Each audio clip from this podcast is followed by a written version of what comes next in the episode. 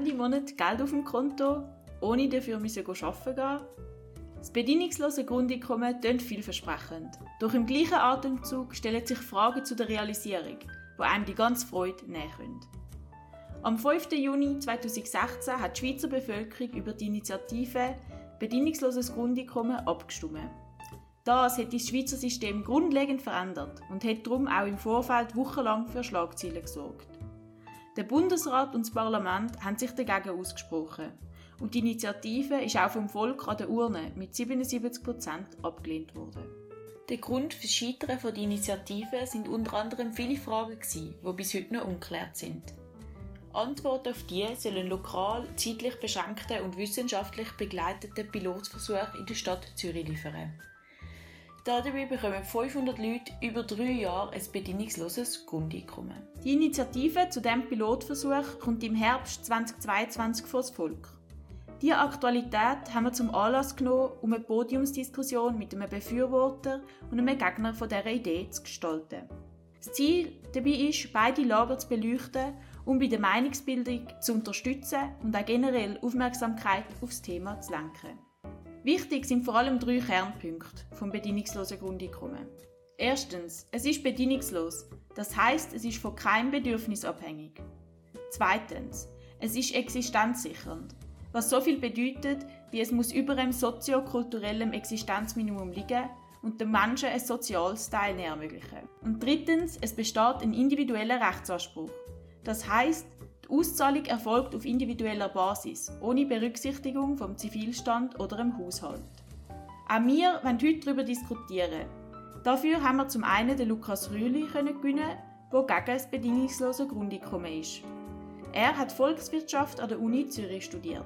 Er arbeitet seit 2008 als Senior Fellow und Forschungsleiter von Smart Government bei Avenir Suisse und hat sich in seiner Vergangenheit umfassend mit dem bedingungslosen Grundeinkommen auseinandergesetzt. Avenir Suisse entwickelt Ideen für die Zukunft der Schweiz. Sie erarbeitet Standpunkte politisch ungebunden und unabhängig.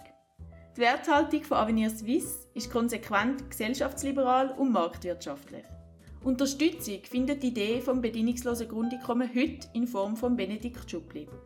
Er ist Unternehmer im Bereich Blockchain und im Initiativkomitee vom wissenschaftlichen Pilotversuch zum bedingungslosen Grundeinkommen. Ursprünglich hat er Jus studiert. Jetzt wünsche ich euch ganz viel Spaß beim Zuhören von unserer Podiumsdiskussion, geleitet von Gregor Maurer.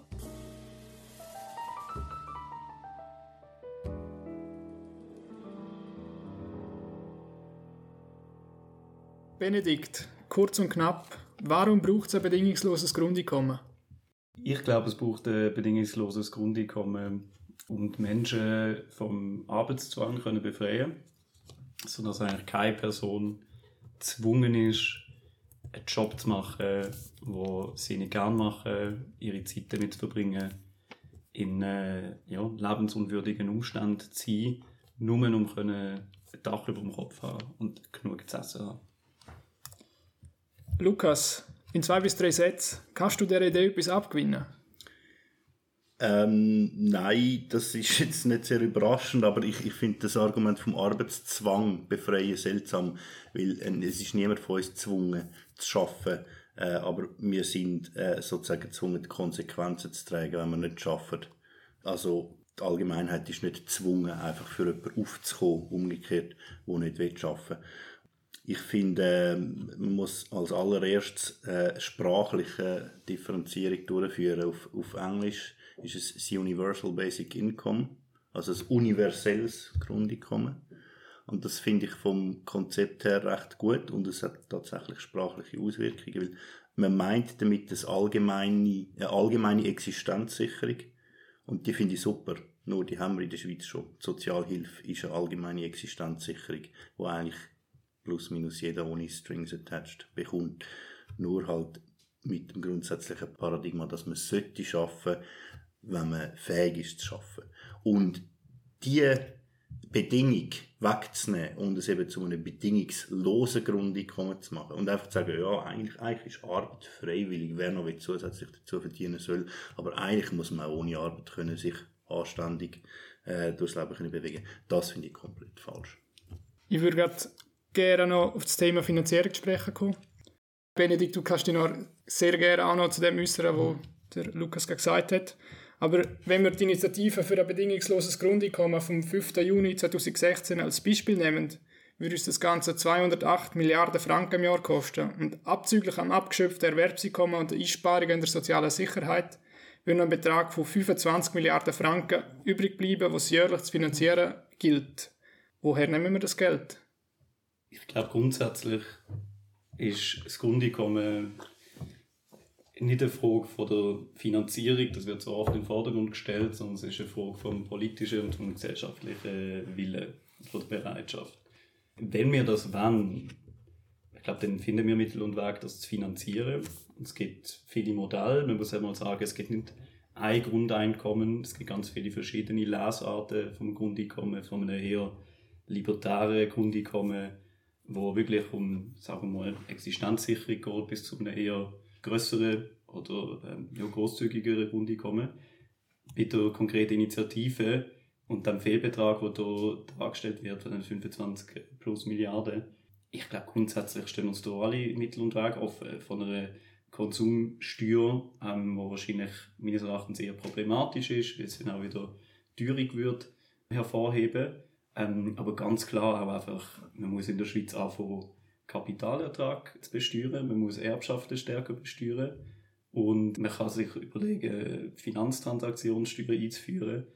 Ähm, und so könnte man den Fehlbetrag gemäß Rechnungen schnell decken. Ich würde daran erinnern, in den USA, in der Zeit von Ronald Reagan, ist wahrscheinlich die Zeit von der grössten, oder wo man die Idee von der Meritokratie am nächsten gekommen ist. Heute finde ich, das ist das viel, viel Bereiche komplette Phase.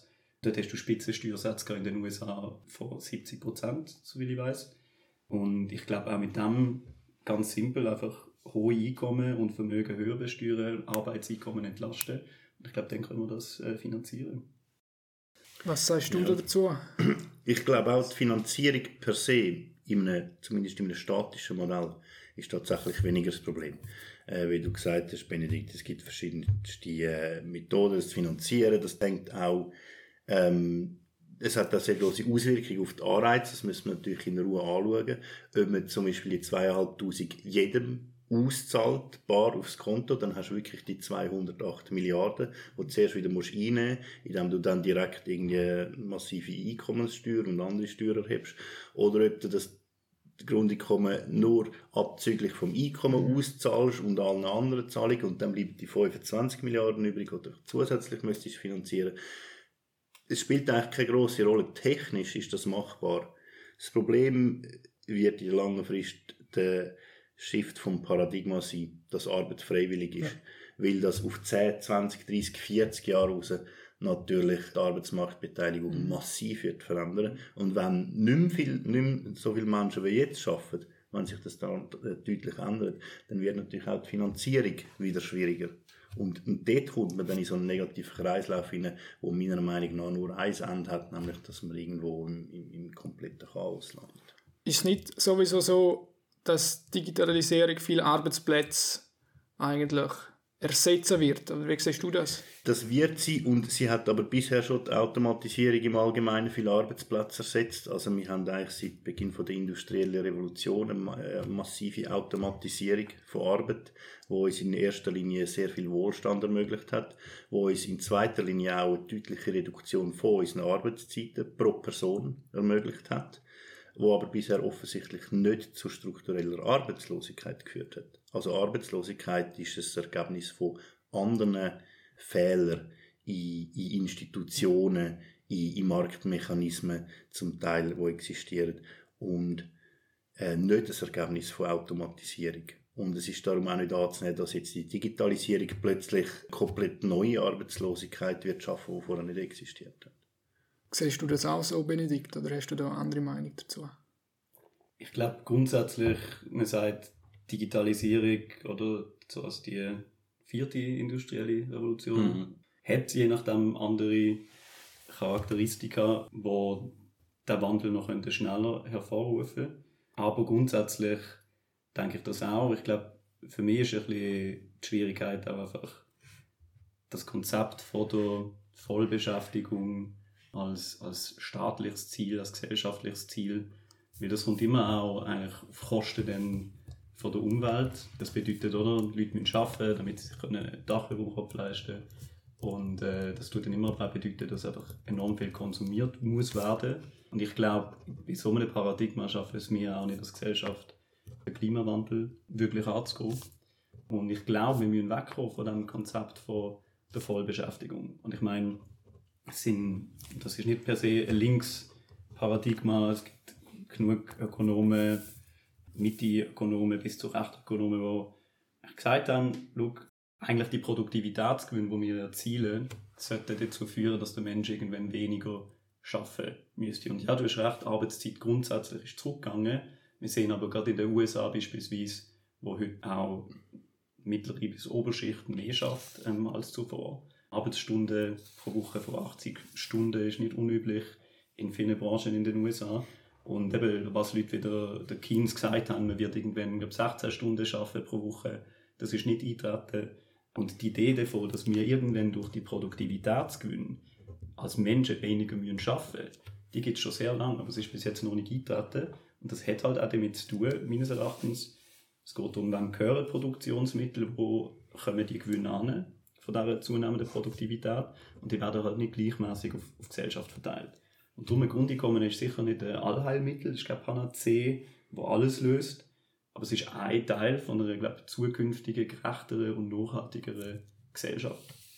Ich finde das ein ganz heikler Punkt mit dem Hinweis auf Vollbeschäftigung, dass das nicht mehr unser Ziel kann sein. Weil ich glaube, eine Erwerbsarbeit ist für die allermeisten Menschen sehr sinngebend.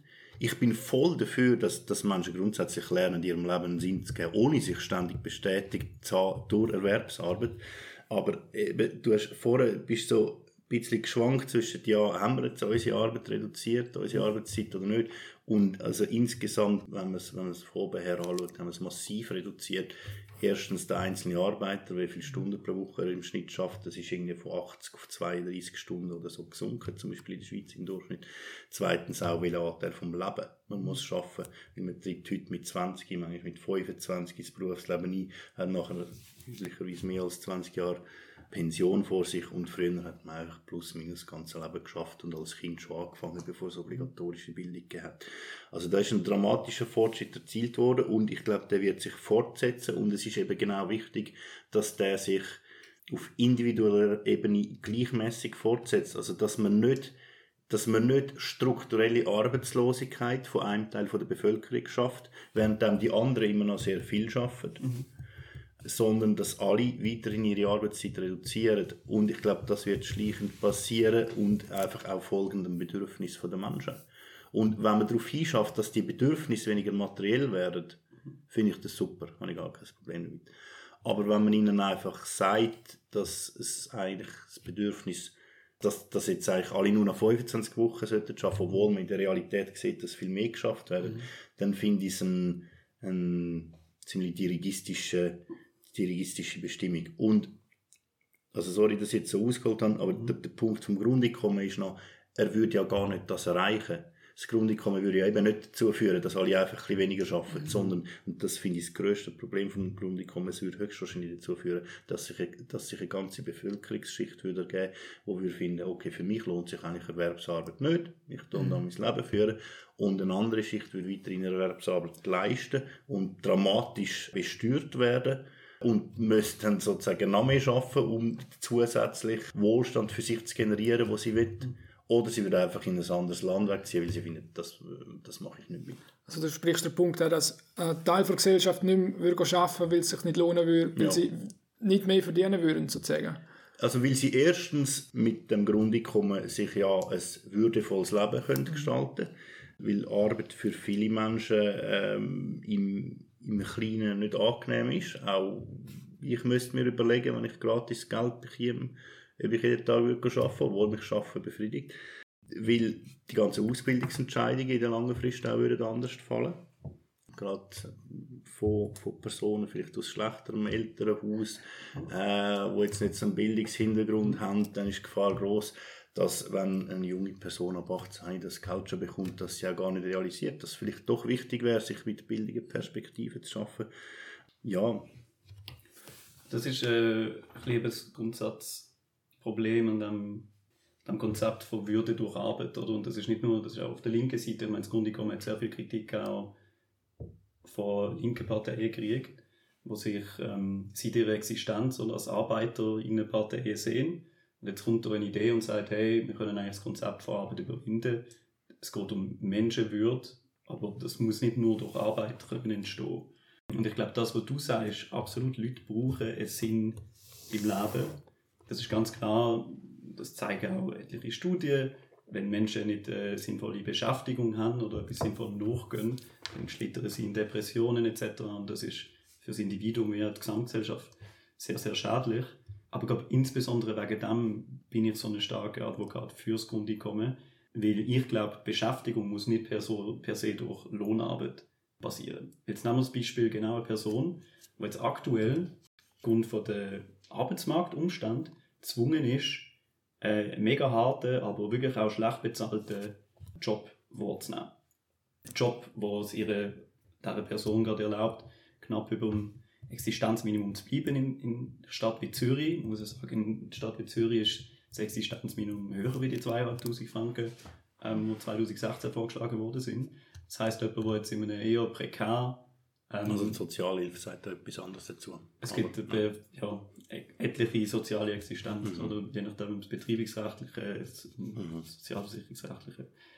Und die spezifische Person, die muss jetzt, die ist jetzt gezwungen, einen Job wahrzunehmen, weil sie auch, je nachdem, hat sie nicht so, eine, so ein Privileg hat, so eine Bildung zu erfahren. Die kann auf dem Arbeitsmarkt nicht frei entscheiden, welche ähm, Job sie wahrnimmt. Und jetzt schafft sie noch immer 40 bis 50 Stunden, können so Amazon Warehouse Workers anschauen, die wirklich in menschenunwürdigen Umständen arbeiten müssen. Und sie haben nicht die Wahl, sie können aus dem rauszunehmen.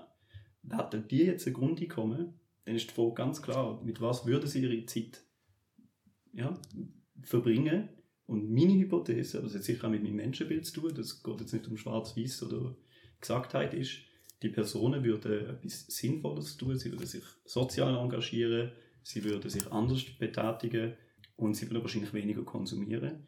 Und natürlich wird ein gewisser Teil bleiben von der Gesellschaft, der das vielleicht nicht macht. Also Angst vor denen oder mehr von denen, die dann auf der Couch rumliegen und nicht mehr produktiv sind, was auch immer das soll. Aber auch das können wir als Gesellschaft, glaube ich, tragen. Und ich glaube, es geht wirklich auch um das, weil ich persönlich auch einfach müssen erfahren ich habe nur durch enorm viel Privileg können ein Arbeitsumfeld finden, wo mich mega erfüllt oder eine Beschäftigung, wo mich mega erfüllt. Und ich glaube, alle Leute haben das in sich. Wenn sie im richtigen Umfeld sind, im richtigen Setting, dann können sie eine mega erfüllende Tätigkeit ausführen. Ob die jetzt bezahlt ist oder nicht bezahlt, ist eigentlich egal. Aber es geht um das Grundeinkommen, die Leute befähigt, emanzipiert können die Beschäftigung zu finden, die sie wirklich, wirklich erfüllt. Und wenn du einfach in dem Hustle drin bist, wo du weißt, hey, du musst 3.000, 4.000 Stutz verdienen pro Monat, damit du kannst überleben dann hast du gar nicht die Möglichkeit, die Arbeit zu finden. Und als letzter Punkt glaube ich auch wirklich, dass viele Löhne eigentlich durch das aktuelle System, das wir haben, was sehr stark durch Klassenrealitäten bestimmt ist, viele Leute einfach in tiefe Löhne hineingezwungen werden. Und ich glaube, es müssten ganz viele Jobs müssten besser bezahlt werden, wenn es ein Grundeinkommen gibt. Weil die Frage ist, ob auf dem Bau du noch Arbeitnehmer würdest finden. Bau bezahlt zwar grundsätzlich gut, aber hat viel tiefere Lebenserwartung, Leute, die auf dem Bau arbeiten. In der Pflege haben wir es gesehen während Corona. Und auf der anderen Seite vom Extrem, und dann bin ich, bin ich gerade ruhig zu mir angeredet, es gibt so viele hochbezahlte Bullshit-Jobs. Ich hoffe, das hören keine Banker-Kollegen oder so von mir. aber in einer Organisation wie der Credit Suisse setzt wahrscheinlich etwa 30 Prozent von diesen Jobs könnten ganz einfach wegrationalisiert werden und automatisiert werden. Die Leute verdienen sehr viel Geld und die müssten sich die Frage stellen, wenn sie für diesen Job würden nur 3000 Stutz verdienen, würden sie den Job noch machen und dann würden wahrscheinlich die meisten den Job nicht machen. Mhm. Und umgekehrt muss man sich fragen, wenn man für einen Job in der Pflege das Doppelte kriegen, wer würde das machen, wer würde das nicht machen? Ich habe grundsätzlich ein sehr positives Menschenbild. Ich vertraue zum Beispiel auch Menschen einfach mal a priori im Grundsatz, als eher als dass ich ihnen misstraue. Trotzdem denke ich, dass die These, dass die Leute, die dann nicht in einer Erwerbsarbeit wären, zu einem grossen Teil sehr sinnerfüllende Produktivität, produktive Tätigkeiten außerhalb würden angehen, die halte ich für unwahrscheinlich. Und das ist eigentlich eines der grossen Probleme. Also ich, ich, ich habe schon das Gefühl, erhebliche Teile würden dann halt einfach nur noch vor dem Fernseher sitzen. Und dann hilfst du natürlich weder dem Klima noch sonst irgendetwas. Und ich meine, mit deinen Hinweisen auf Lohnungerechtigkeiten, da gebe ich dir recht. Das ist was, was als Marktergebnis passiert, entspricht manchmal vielleicht nicht unserer Intuition von Gerechtigkeit. Ich hoffe, in bestimmten Bereichen wird sich das auch ändern. Dass ein Banker so viel verdient, heißt offenbar, dass die Bank ihn für genug produktiv haltet, dass sie ihm so viel kann zahlen und dass sie ihn für genug produktiv haltet, heißt offenbar, dass irgendwie Konsumenten bereit sind, der Bank genug Geld zu geben. Und das, das könnte sich alles ändern. Nur ich weiß nicht, was das Grundeinkommen an diesem Thema ändert. Also außer dass natürlich, ja klar, man muss sehr viel mehr Erwerbslohn zahlen für unbeliebte Arbeiten genau. und für schlecht bezahlte Arbeiten, genau. wenn man überhaupt noch will, dass die ausgeführt wird. Genau. Nur das wird natürlich dann auch die Preise erhöhen. Also wenn man immer sagt, das Grundeinkommen ist gratis sozusagen oder ist gut finanzierbar, dann also, muss man natürlich den zweiten Schritt auch machen und dann äh, dort das Preisniveau einrechnen, wo durch die erhebliche Lohnanstieg erfolgt. Und dann, dann ist man auch dort sofort wieder in so einer negativen, in so einem, ja, in so einem Teufelskreis eigentlich auf Deutsch drin, dass man das Grundeinkommen hat von 2'500, aber dann die Preisniveaus steigen, eben je nach Finanzierung und, und Auswirkung auf dem Arbeitsmarkt. Und dann langen aber die 2'500 ja nicht mehr, weil es real nicht mehr genug Geld ist ganz direkt wenn man es über Mehrwertsteuer finanzieren ist klar, wenn man 50% Mehrwertsteuer hätte, dann haben natürlich 2'500 Franken Grundeinkommen nicht mehr. Mhm. Also muss man es erhöhen. Und um es mhm. zu erhöhen, muss man die Abgaben wieder erhöhen. Und, dann, und das endet einfach nicht. Also, und darum funktioniert es meiner Meinung nach in dieser Realität nicht. In der langen Frist. Aber das wäre jetzt eigentlich darauf bezogen, wenn es mit Mehrwertsteuer finanziert werden würde, aber es gibt ja auch verschiedene Ansätze. Ja, aber eben nicht nur. Also das ist jetzt ja. einfach das, direkt sichtbarste Beispiel mhm. mit der Mehrwertsteuer, weil dort ist ganz klar, einfach die Preiserhöhung. Mhm. Aber eben viel indirekter hast du es auch, wenn ganz viel Berufe, die bisher für einen bestimmten Lohn ausgibt werden, nur noch ausgibt werden, wenn der Lohn um 50% mhm. steigt. Das ist ja fast äquivalent. Oder wenn es über sonstige Steuern finanzierst, letztlich auch nur, dass es dann viel intransparenter passiert, aber letztlich ist irgendeine Abgabe zahlt ja immer jemand. Und am Grundparadigma, dass die Hälfte von der gesamten heutig ausbezahlten Lohnsumme neu, ohne Bedingung, über das Grundeinkommen ausgezahlt werden, an der ändert sich ja, egal wie du das finanzierst, nichts. Und das ist so, oder? wenn du von 208 Milliarden redest, mal zwei sind 416 Milliarden, das ist ziemlich genau die gesamte Erwerbslohnsumme äh, von der Schweiz in der, in der Gegenwart. Ich glaube, das Beispiel, jetzt, wenn man gerade sagt, es wird nicht über eine Mehrwertsteuer ähm, finanziert. Dass jetzt einfach, wenn jetzt die prekar beschäftigten Positionen würde 50% besser bezahlt werden, dann würde das für die Personen wird die Teuerung nicht all die neuen Einkünfte wegfressen. Weil, sagen wir jetzt nehmen 10, 15 Prozent, die kriegen dann 50 Prozent mehr Lohn. Das wird zu Teuerung führen, aber es wird nicht proportional, es wird nicht zu einer 50 Prozent Teuerung ja, ja. führen schweizweit. Und ich glaube, um das geht es. Es geht also aus einer persönlichen Perspektive, eigentlich wirklich um, um das Arbeitssegment und um die Personen, die freiwillig oder unfreiwillig in diesem Arbeitssegment drin sind. Und ich glaube, wir sehen halt einfach auch eine Tendenz, oder? Ökonomisch werden dann viele Zahlen irgendwie als, als Gewinn verkauft in den USA, das Jobwunder, wie viele neue Jobs generiert werden, etc. Viel von das sind halt einfach Kurz- oder Teilzeitjobs, das sind Jobs im auch prekar Beschäftigten Sektor. Und das ist dann halt dann, sind dann wirklich die Frage, was bringt es, wenn ich muss drei, vier Jobs gleichzeitig haben, um mich über Wasser zu halten? Und ist das wirklich unproduktiver wie jetzt im Extremfall die Person, die daheim hockt und vor dem Fernseher hockt? Vielleicht nach zwei, gar nicht Netflix-Marathon dann vielleicht auch findet oder Cable TV, hey, es wäre mal cool, etwas anderes zu machen, als einfach daheim zu hocken. Äh, ich würde einfach echt schauen, dass man dort nicht verschiedenste Systeme in einen Topf wirft. Also, äh, wie ganz am Anfang erwähnt, wenn die USA sich für eine Art von einem Universal Basic Income würden entscheiden und damit gemeint ist, dass sie zu einem System mit der Schweiz wechseln, fände ich das super, weil das System in den USA ist im Moment richtig schlecht mit ähm, eben, dass viel vom Mittelstand zwei, drei Jobs müssen haben mit sehr niedrigen äh, Löhnen konfrontiert sind, schlechter Arbeit. Und wenn sie ihren Job wechseln, verlieren sie nach wie vor oft äh, Krankenkasse und viele andere Sicherheiten, die sie auch haben. Damit sind sie viel leichter erpressbar und sie können vom einen auf den anderen Tag auf die Straße gestellt werden. Es gibt Obdachlosigkeit, es gibt ganz viele Millionen von Leuten, die wirklich mit Essensmarken gehen, gehen einkaufen. Und also das ist ja pervers in in einem Staat mit dem fast dem gleichen BIP real pro Kopf wie die Schweiz. Mhm und in der Schweiz ist es aber halt schon eine deutlich andere Situation, weil ein, ein, Mensch erstens, wenn er nicht kann arbeiten kann, weil er kann nachweisen dass er nicht gesund ist, kommt er IV über. Wenn er es nicht kann nachweisen aber fähig ist, einfach mit den richtigen Institutionen Kontakt aufzunehmen und sich an bestimmte Regeln zu halten, dann kommt er Sozialhilfe über, obwohl er obwohl, obwohl nicht erwiesen ist, dass er nicht arbeitsfähig ist. Aber man sieht einfach, es ist eine Tatsache da, du, kannst, du bist offenbar bisher nicht hast es nicht geschafft, dein Leben selber zu finanzieren, also geben wir dir Geld mhm. unter relativ geringen äh, Voraussetzungen. Und ich, ich sehe nicht, was das soll helfen, wenn man die Grundbedingung abschafft, das Ideal, dass eigentlich jeder Mensch schon sollte finanziell für sich sorgen, wenn er kann. Weil wenn er es nicht macht, heißt es, dass andere finanziell für ihn sorgen, dass andere für ihn schaffen. Und das mhm. ist ja auch nicht ein äh, Zeichen von Gerechtigkeit. Es wäre in dem Fall eine falsche Message, die auf den Weg gehen würde, würde ich sozusagen auch. Ich, ich fände es falsch, ja, weil also ich sehe die Probleme, die du ansprichst, da sind wir näher beieinander. Aber die Lösung kann nicht sein, zu sagen, Arbeit ist freiwillig, weil, weil das heißt letztlich, jeder hat das Recht, andere arbeiten zu lassen auf seine Kosten. Und das kann es nicht sein. Aber ich meine, wenn wir doch heute mal das heutige System anschauen, wenn wir wirklich Steuergerechtigkeit hätten, dann sehe ich, kann ich dem Argument etwas abgewinnen.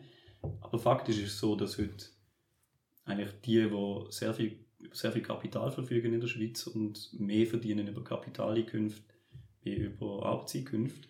Da findet eigentlich streng genommen auch eine Umverteilung statt. In der Schweiz Kapitalertrag wird nicht besteuert. Die Personen haben teilweise enorm tiefe Steuerbeträge, die sie abführen.